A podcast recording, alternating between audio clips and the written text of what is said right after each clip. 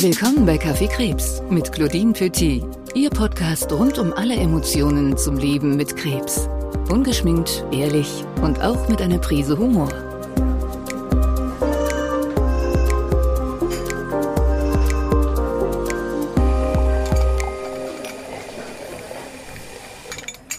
Hallo und herzlich willkommen zu einer weiteren Folge Kaffee Krebs. Heute sprechen wir darüber, wie es ist, mit einer Krebserkrankung im Blickpunkt der Öffentlichkeit zu stehen. Für mich ehrlicherweise sehr schwer vorstellbar, denn ich erinnere mich noch, dass ich gerade so Kraft für das Allernötigste hatte. Wie schultert man da noch die Öffentlichkeit? Genau das und vieles mehr werde ich heute mit meinem Gast Tanja Bülter erörtern. Tanja ist seit vielen Jahren sowohl vor der Kamera als auch hinter der Kamera tätig. Ihr kennt sie eventuell aus dem RTL-Format Wipstagram. Sie war auch Teil der Fernsehsendung Showtime of My Life, Stars gegen Krebs und hat ein Buch über ihre Krebserkrankung und ihre Therapie geschrieben mit dem Titel Brust raus. Der Name ist Programm, würde ich sagen.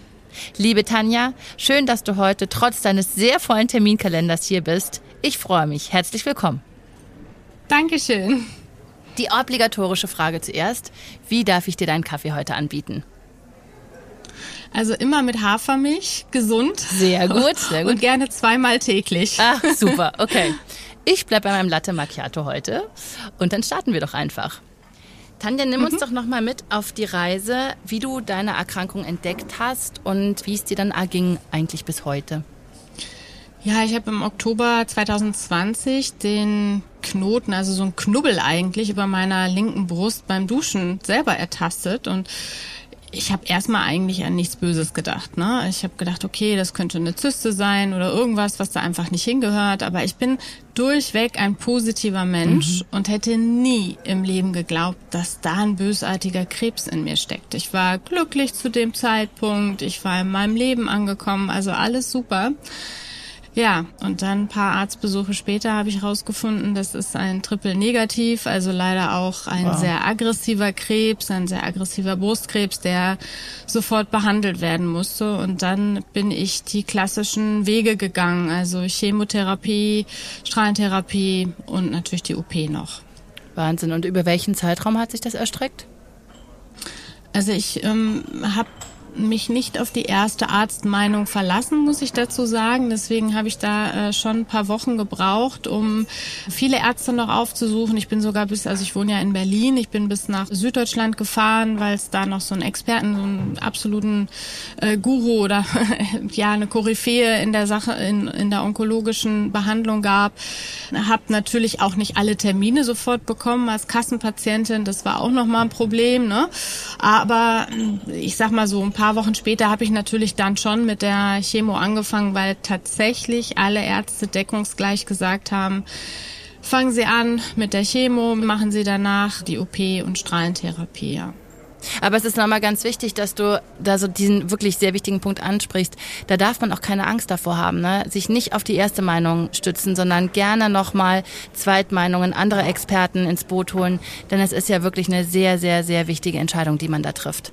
Ja, absolut. Auch wo ich das mache. Mhm, also wo exakt. ich tatsächlich so viel Zeit, so viele Monate letztlich ja verbringe, um mir die Infusionen geben zu lassen. Ja, also ich habe mir viele Krankenhäuser angeguckt und ich muss sagen, da ist noch echt ganz schön viel Nachholbedarf ja. in Deutschland, weil ja. oftmals sind das klinisch große, schreckliche, weiße Räume, die wirklich null gemütlich sind und man sitzt ja Stunden in dieser Chemo, teilweise wirklich hell erleuchtet, also nichts gemütlich Gemütliches, nichts Heimeliges. Und ich habe Gott sei Dank eine onkologische Ambulanzpraxis in Berlin gefunden, wo es auch Kühlkappen gab übrigens. Ähm, auch das war für mich ein Riesenfaktor. Also ich habe da wie wild angefangen zu recherchieren, als ich die Diagnose bekommen habe und dann natürlich erstmal aus dem Schock raus war.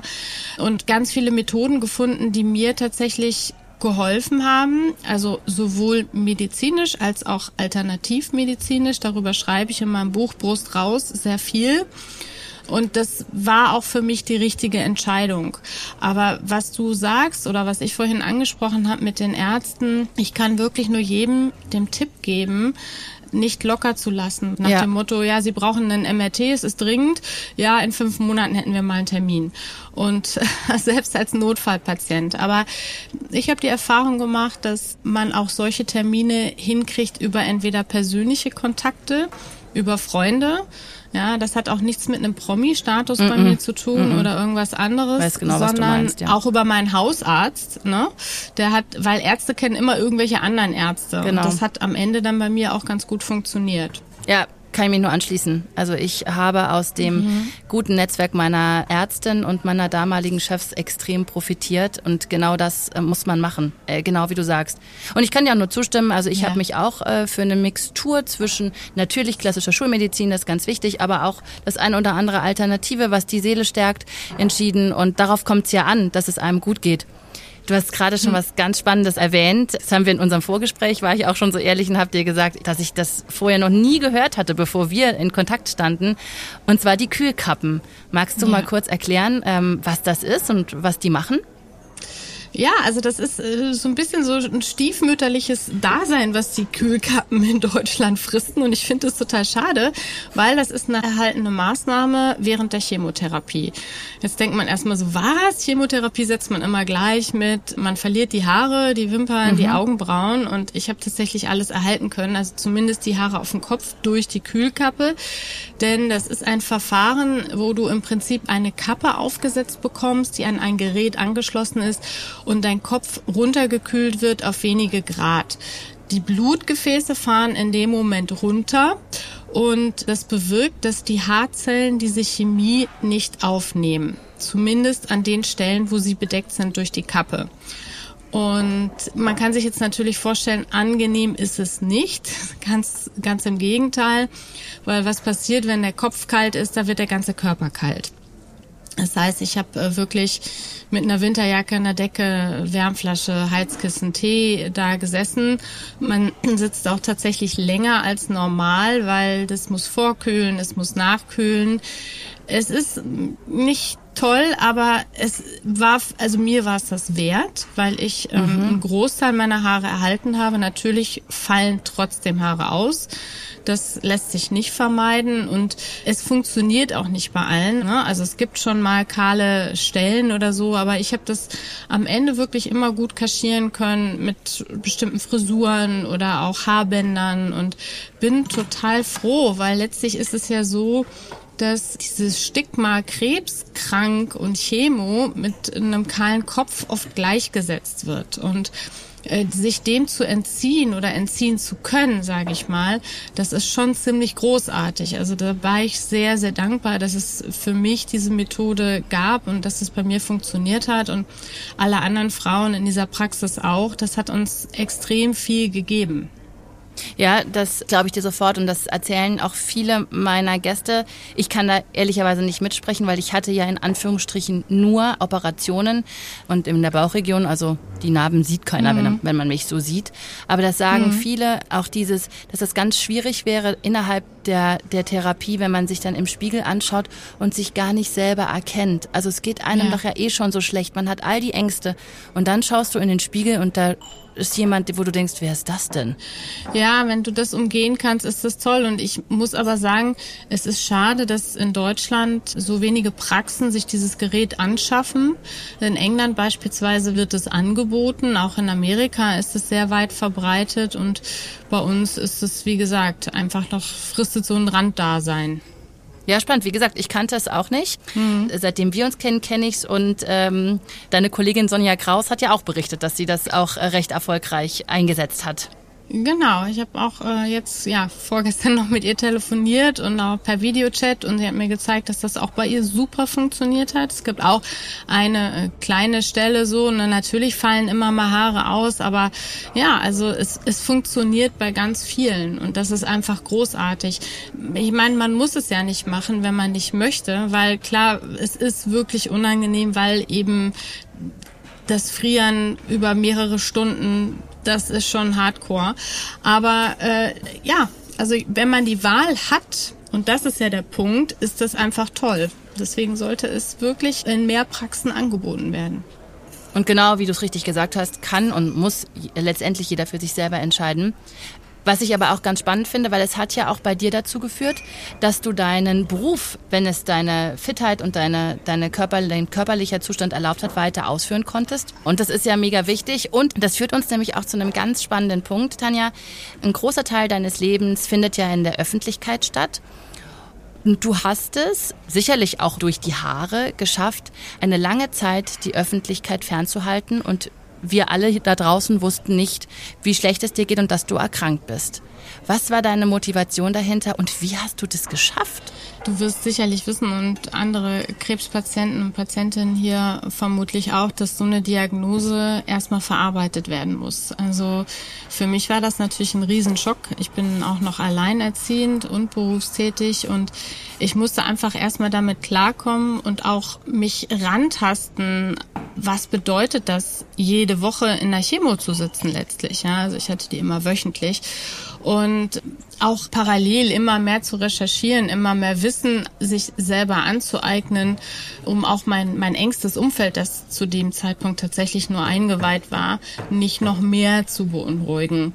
Und das war so eine Art Schutzraum für mich, weil in dem Moment, wo tatsächlich meine Erkrankung dann öffentlich wurde, brach wie so eine Welle über mich herein, ja. Also es gab plötzlich tausend Interviewanfragen, jeder wollte irgendwas. Ähm, natürlich kamen unglaublich viele liebe Nachrichten und Genesungswünsche. Mein Instagram-Account ist explodiert, meine Mailbox ist explodiert. Ähm, natürlich auf der einen Seite schön, aber auf der anderen Seite halt auch wahnsinnig kräftezehrend, weil man natürlich einem Großteil dessen, was da gerade passiert, auch gerecht werden möchte. Vor allen Dingen natürlich denjenigen, die viele Fragen haben. Weil natürlich haben plötzlich ganz viele Menschen mich gefragt, wie funktioniert die Kühlkappe? Wie hast du es deinen Kindern erzählt? Wie konntest du weiterarbeiten? Also wirklich ein, ein Informationsleck, was, es, was, was sich da vor mir auftat, wo ich mich dann echt bemüht habe, allen auch zu antworten und individuell zu antworten. Und das war schon zeitintensiv und auch, das hat einfach wahnsinnig viel Energie gezogen. Und das hätte ich am Anfang der Therapie überhaupt nicht gewuppt bekommen wo mein Kopf noch so voll war nach dem Motto, wohin führt mich das Ganze? Hat das überhaupt Erfolg? Und nach ein paar Monaten ist man ja dann schon so ein kleiner Krebsprofi in Anführungsstrichen, ähm, wo man sich dran gewöhnt hat an diesen Ärztealltag und äh, da wusste ich halt auch schon, dass tatsächlich der Krebs geschrumpft ist, dass die Chemie, also die Chemotherapie anschlägt und das hat mich natürlich viel sicherer auch gemacht. Ja, spannend. Und es zeigt ja auch wieder, wie unterschiedlich jeder damit umgeht. Denn ich habe es dir schon gesagt, als ich ähm, das am Anfang erfahren habe, dann habe ich sofort wieder einen Instagram-Account angeschaut und äh, wir haben schon drüber gesprochen. Ich war wirklich schier beeindruckt, weil du, also du auf allen Bildern super gut aussiehst und man hat wirklich nichts, also man wäre nicht drauf gekommen. Und dann habe ich im ersten Moment gedacht, mein Gott, was für ein Kraftaufwand, ja? Was muss das diese Frau für eine Kraft kosten, da sozusagen zu Schauspielern im wahrsten Sinne des Wortes. Und dann haben wir uns aber unterhalten und du hast mir das erklärt und dann habe ich nochmal drüber nachgedacht und dann dachte ich so, nee, eigentlich ist es, eigentlich habe ich im Kleinen doch auch das Gleiche gemacht, weil bevor ich auch an über Instagram oder ich bin ja dann zwar irgendwann sehr, sehr in die Öffentlichkeit gegangen, also sowohl in meiner Arbeit eben auch mit dem Podcast, aber das hat auch gedauert. Das war auch nicht mhm. ab Tag eins. Und mhm. ähm, da zeigt halt auch wieder, wie sich die unterschiedlichen Leute Kraft holen. Die einen darüber, dass sie es sofort mit allen teilen und viel drüber reden und die anderen müssen es erstmal für sich sortieren. Ja, bei mir war es halt so, ich habe natürlich weitergearbeitet und hatte natürlich da auch das, also das wollte ich auch, das hat mir so einen gewissen Rahmen auch gegeben, auch äh, mich natürlich abgelenkt von diesem 24-7 sich nur mit der Krankheit zu beschäftigen. Also es war schon ganz gut. Ähm, und natürlich habe ich als Moderatorin im Fernsehen das Glück, dass ich da auch professionell geschminkt und gestylt werde.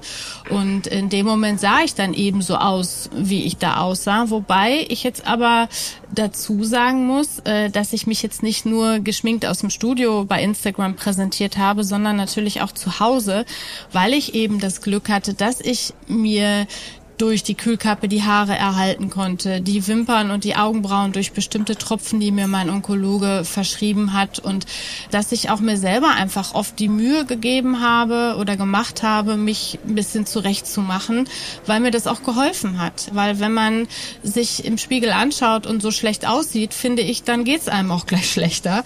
Und sich da ab und zu mal nur so ein bisschen Rouge und Lippenstift aufzutragen, das, ist, das wirkt ja manchmal schon wirklich Wunder.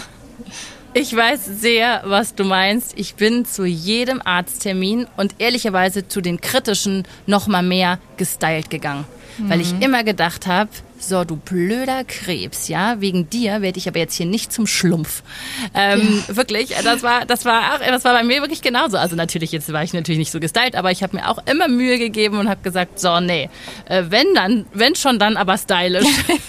Kann ich total nachvollziehen, ja. ja. Jeder nimmt die Kraft woanders her. Sich auch zwischendurch mal was zu gönnen, was Schönes, mhm. ja. Ob es jetzt irgendwie eine schöne Klamotte ist, ein paar Schuhe, eine Handtasche, irgendwas, das, das war für mich total wichtig. Ja, für mich auch, auf jeden Fall. Du hast eben noch was ganz Spannendes erwähnt und zwar, du hast auch zwei Kinder, für die das natürlich auch ein großer Schock gewesen sein muss und du hast, das hast du mir im Vorgespräch erzählt, ähm, du hast dir nämlich Hilfe an die Seite genommen, wie du es am besten deinen Kindern erzählst. Magst du uns da ein bisschen teilhaben lassen, mhm. ähm, was da, was da die Ratschläge waren, weil ich denke, das ist auch echt extrem spannend für unsere Zuhörer, die vielleicht in der gleichen Situation sind? Ja, sehr gerne. Also ich habe mir tatsächlich für alle wichtigen Entscheidungen Experten an die Hand geholt, ja, weil ähm, wie sage ich es den Eltern, wie mache ich dies, wie mache ich jenes? Mir war das wichtig in dem Moment, das, ich sage jetzt mal, so sanft wie möglich zu machen, diese ganzen Tipps kann man auch in meinem Buch nachlesen. Und ich habe das Glück, dass eine enge Freundin von mir Kinderpsychologin ist. Und die habe ich dann angerufen und die hat gesagt, das Beste, was du machen kannst, ist tatsächlich mit den Kindern in die Natur zu gehen, weil das erdet schon mal per se. Und die haben auch die Möglichkeit, einfach dann in dem Moment mal zu rennen, weil man weiß ja immer nicht, wie reagieren die eigentlich. Und mhm. meine Kinder waren zu diesem Zeitpunkt sieben und zwölf. Das war also schon mal ganz gut, dass wir dann draußen waren an einem sonnigen Herbsttag.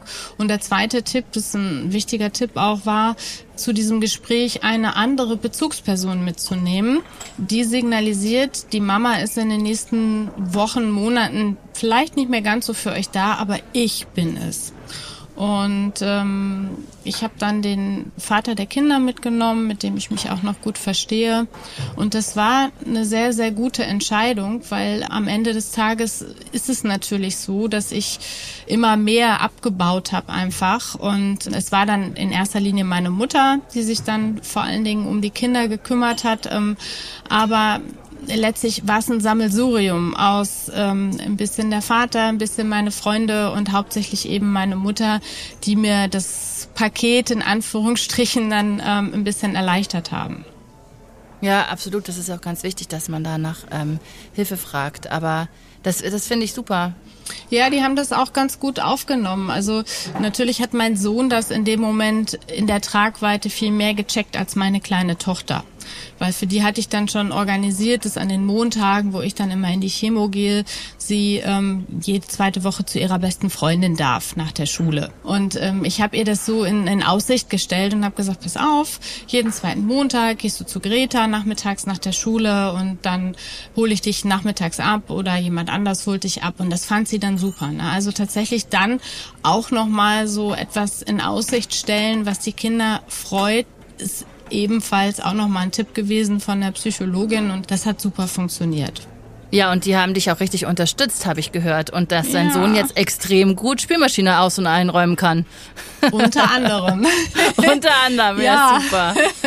ja, also es blieb halt nicht aus. Ich musste die, vor allen Dingen den Großen, der ist jetzt 14 schon, natürlich mit einbeziehen, was den Haushalt hier betraf. Ne? Also es, man, man muss sich halt vorstellen, das war die Zeit vor einem Jahr, wo Corona-Hochphase äh, war und es noch keine Impfungen gab äh, tatsächlich ich hier wirklich alles irgendwie alleine wuppen musste, weil ich einfach auch Angst hatte, hier die Haustür irgendjemandem aufzumachen. Also den, den Kreis derer, die hier reingekommen sind, den habe ich natürlich bewusst minimal klein gehalten, aus Angst. Und ähm, ja, mein Sohn hat mich da tatsächlich im Haushalt viel unterstützt. Er hat relativ schnell sehr viel gelernt übers Kochen und andere Voll Dinge.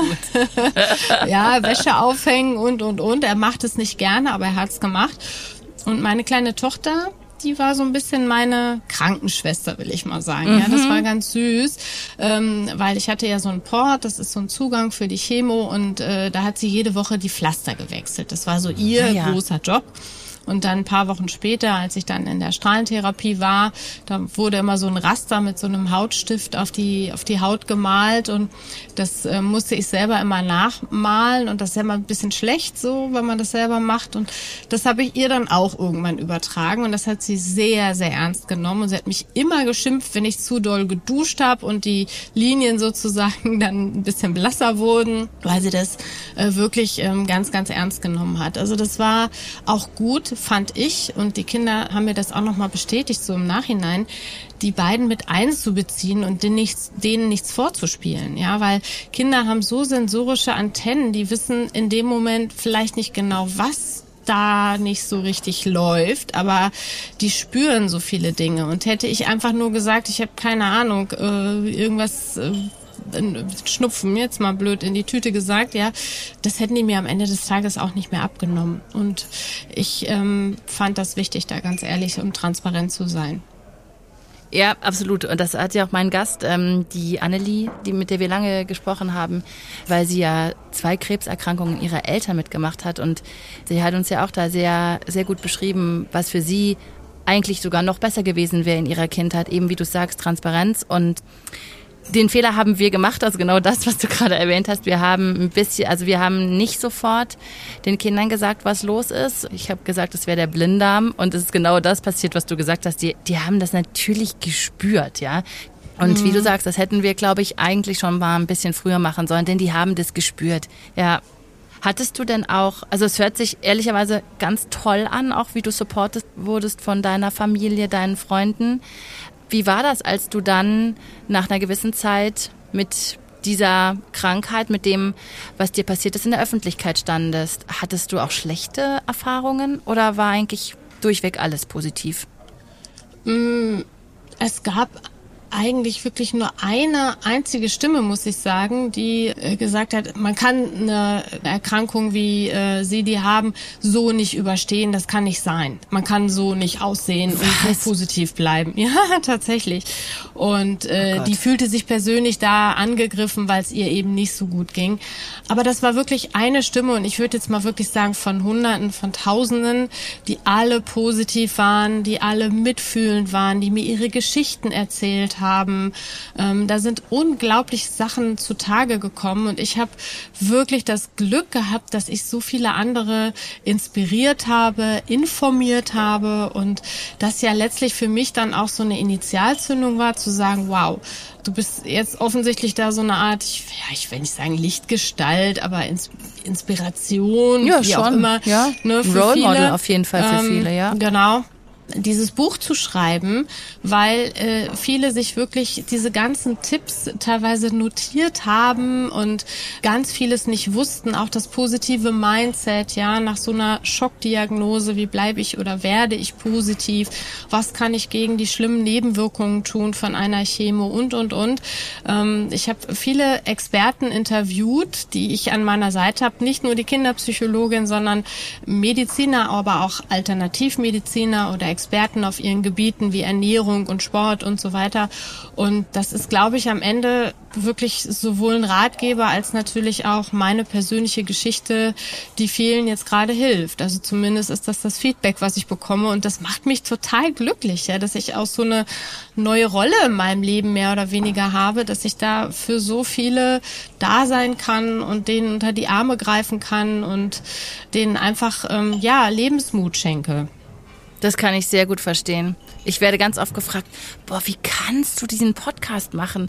Reißt es nicht immer wieder alte Wunden auf? Und da sage ich immer, nee, genau das Gegenteil.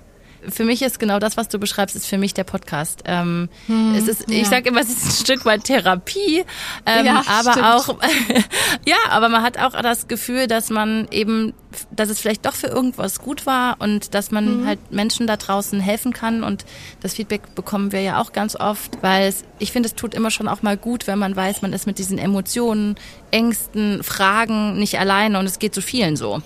Und umso Total. besser, wenn man vielleicht sogar ein paar beantworten kann. Und ähm, ja. von daher, das kann ich mega gut nachvollziehen. Ich bin auch immer offen für ähm, Fragen. Also es gibt immer noch ganz viele Menschen, die mir zum Beispiel über Instagram schreiben, ja, oder eine Mail mhm. schreiben. Und ich bemühe mich wirklich jedem auch heute noch, das jedem so individuell wie möglich zu erklären und Tipps zu geben. Ja, das finde ich ganz, ganz großartig. Und auch im, und du hast es jetzt gerade schon erwähnt, das wäre jetzt äh, eine meiner weiteren Fragen gewesen. Denn du hast dich mit ein paar Frauen, sehr mutigen Frauen zusammengeschlossen und hast dich entschieden, Teil eines Formates zu werden, was nochmal mobilisieren soll, dass wir Frauen zur Vorsorge gehen. In der, ich sage immer, Influencer-Community gibt es ja diesen Satz, Vorsorge ist besser als Nachsorge. Und da warst du eben im Fernsehen und hast ja ein, eine Revue quasi gelernt zu tanzen, zu singen, euch zu präsentieren. Und ich glaube, dass du damit ganz, ganz vielen Menschen da draußen ganz viel Kraft gegeben hast und eben auch mobilisiert hast. Wir haben seitdem auch telefoniert und äh, du weißt es schon, ich habe durchgeheult. Ich fand, es war so großartig.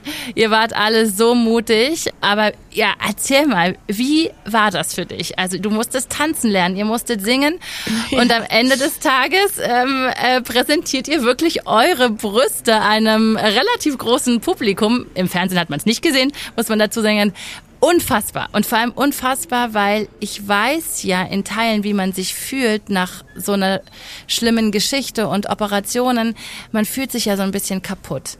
Erzähl mal, mhm. wie kamst du dazu und was hat es mit dir gemacht? Und ähm, ja, ich bin ganz neugierig. Ja, also Showtime of My Life lief ja bei Vox. Man kann es übrigens auch noch streamen, ja, bei RTL ah, cool. Plus. Also man kann sich mhm. das jederzeit anschauen, äh, wer es verpasst haben sollte, weil das einfach, ich finde, das großartigste Format in dieser Form im deutschen Fernsehen ist Total. und war.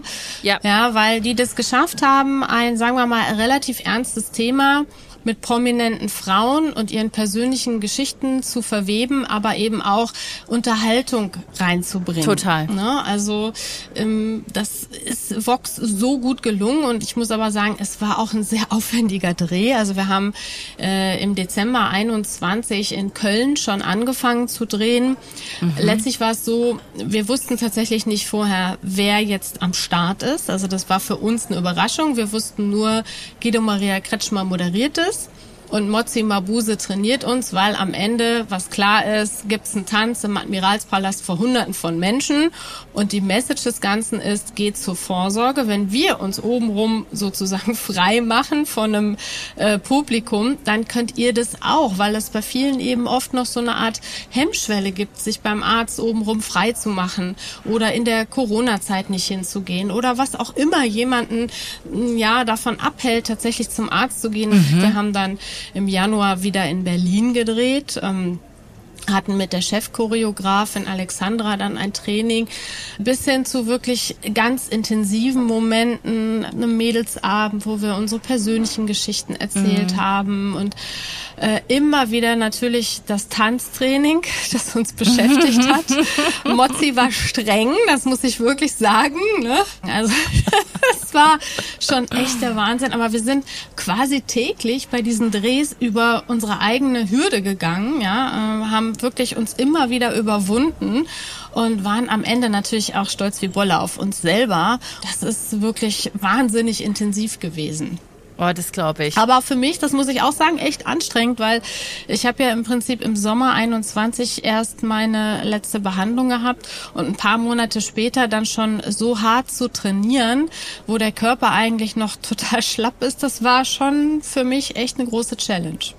Ja, das habe ich mir gedacht, als ich ähm, als ich es dann angeschaut habe, dachte ich so Wahnsinn. Da, die die ist ja wahrscheinlich gerade erst austherapiert gewesen, weil man weiß ja, dass so eine Produktion jetzt nicht von jetzt auf gleich passiert. Mhm. Also wirklich, also ich tiefsten Respekt. Ich ziehe meinen Hut davor. Also, weil es sah ja auch, also wie gesagt, äh, es muss sich echt jeder anschauen. Es sah ja auch am, am Ende wirklich toll aus. Ihr habt es ganz toll gemacht.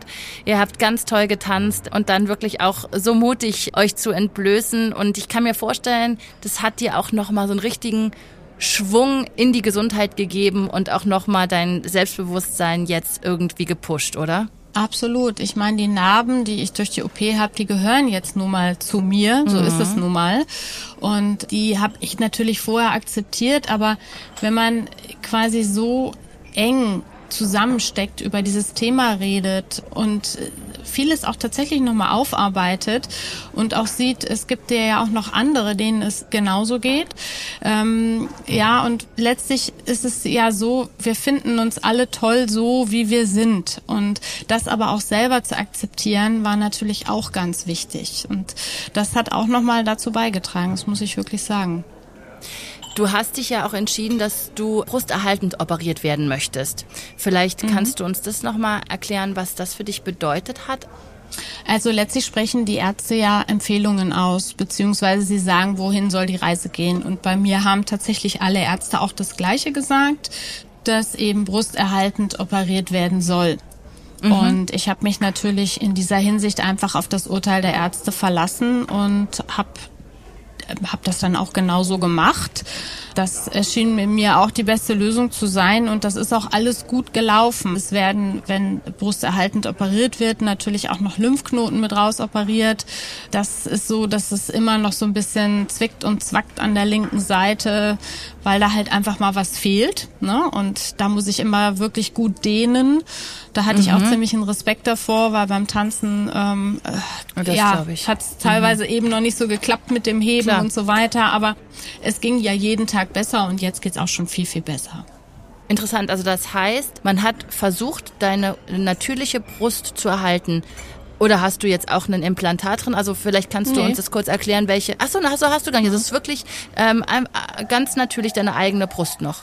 Genau, genau. Ah, okay. Mhm. Ja, also letztlich ist es so, dass früher wurde es oft so gemacht, habe ich mir zumindest sagen lassen, dass bei Brustkrebs der Tumor zuerst rausoperiert wurde und dann mit der Chemo begonnen wurde. Und heutzutage ist es so, dass sie oft mit der Chemo beginnen, es sei denn, es genau. ist ein metastasierender Krebs, den hatte ich aber nicht, weil sie dann natürlich auch sehen, wie erfolgreich ist überhaupt die Chemo. Denn wenn der Tumor schrumpft, ist das ja der Beweis, dass wir auf der richtigen Fährte sind sozusagen, mhm. also dass die Chemie anschlägt. Und genauso war es bei mir. Also tatsächlich war es bei mir so, dass der Tumor schon nach wenigen Wochen sich zurückgebildet hat und ganz am Ende gar nicht mehr sichtbar war auf dem Ultraschall. Das heißt, was dann rausoperiert wird, ist im Prinzip so ein Mini-Restgewebe und der Tumorclip. Der Tumorclip wird am Anfang eingesetzt, um den Punkt des Krebses, des Tumors zu markieren. Genau für solche Momente, wo man eben sagt, okay, da saß er mal. Das heißt, da müssen wir dann später, wenn er weg ist, im besten Falle noch ein bisschen Gewebe drumrum rausnehmen, um zu gucken, ist dieses Gewebe noch ähm, malig, also ist es schlecht oder oder eben nicht. Vielleicht für unsere Zuhörer, es gibt eben auch die andere Alternative, dass man sämtliches Brustgewebe entfernt und dann äh, haben die Frauen natürlich die Wahl, ob sie entweder so dann weiter durchs Leben gehen möchten. Und ich glaube, aber eine Vielzahl der Frauen entscheidet sich dann für Implantate. Und ich dachte ehrlicherweise immer, dass auch das brusterhaltend heißt. Also vielen Dank nochmal für die, für die Ausführung. Das war mir mhm. so gar nicht klar. Cool. Genau, also wenn man gegen den Rat des Arztes sich dafür entscheidet, sich die Brüste abnehmen zu lassen, muss man das tatsächlich selber auch tragen. Also es braucht Ach. diese Indika ja und das kostet viel Geld. Ja, das ähm, weiß ich. ja. Die, es braucht die Indikation der Ärzte, also die klare Anweisung, hier wird, ähm, ne, hier wird entweder brusterhaltend oder eben nicht brusterhaltend operiert oder soll so sein. Und wenn jemand sagt, nein, ich möchte äh, alles loswerden sozusagen, mhm. dann ähm, muss äh, der oder diejenige muss tatsächlich die Kosten der OP selber tragen. Das wusste mhm. ich nicht, das ist ja krass. Okay. Aber Glück im Unglück gehabt, würde ich mal sagen. Ne? Gut, dass ja, das, hoffentlich. Äh, Man weiß es natürlich immer erst natürlich, später. Nat aber natürlich, no, natürlich. Momentan aber bei, bei Eben, ich wollte gerade sagen, bei der ganzen positiven Art, die du an den Tag legst. Und du tust ja auch viel dafür, muss man sagen, dass du gesund bleibst. Und das können auch unsere Hörerinnen sehr gerne nochmal in deinem Buch nachlesen. Da beschreibst du ja auch, glaube ich, nochmal sehr detailliert, was du tust und wie gesund du dich auch ernährst und Sport und die positive Art. Das finde ich sehr gut. genau. Hast du abschließend vielleicht noch einen Tipp für unsere Hörer, die vielleicht traurigerweise sich in einer ähnlichen Situation befinden? Was würdest du ihnen mitgeben? Also ganz wichtig ist wirklich der Kopf. Ja, ähm, wenn man im Kopf nicht mitarbeitet, das hat mir einer der Ärzte auch gesagt, dann können die medizinisch ja. alles tun, aber da ist dann auch irgendwann nichts mehr zu erreichen. Und ja. letztlich gibt es natürlich für jeden die Möglichkeit, ob es durch Meditation ist oder durch eine Art von Bewegung, ja, ob Yoga, Spazierengehen, andere Sportarten, tatsächlich äh, den Kopf frei zu kriegen. Ne? Ja. Das, das kann ja jeder auf seine Art und Weise machen. Auch Selbstsuggestion ist ein riesengroßes Thema und ich habe damit persönlich auch echt Erfolge gefeiert und meinen Kopf auch dadurch immer frei gekriegt. Und das ist wirklich meine wichtigste Botschaft an alle, sich einfach nicht gehen zu lassen, sondern da wirklich im Kopf mitzuarbeiten. Absolut. Ein schöneres Schlusswort hätte ich nicht formulieren können, liebe Tanja. Ich danke dir wirklich für deine Zeit und vor allem für deine Offenheit. Wahnsinn. Also vielen, vielen Dank. Es war ein sehr inspirierendes Gespräch und ich wünsche dir weiterhin alles, alles Gute. Es hat mich wahnsinnig gefreut, dass wir uns kennengelernt haben und sei weiterhin so ein gutes Vorbild für alle anderen Betroffenen. Dankeschön. Es hat Spaß gemacht. Sehr gerne. Danke fürs Zuhören an euch da draußen. Mein Name ist Claudine Petit. Und ich verspreche euch, gemeinsam sind wir stark. Mehr Infos unter www.kaffeekrebs.de. Dieser Podcast wurde Ihnen präsentiert von MSD Sharp Dome GmbH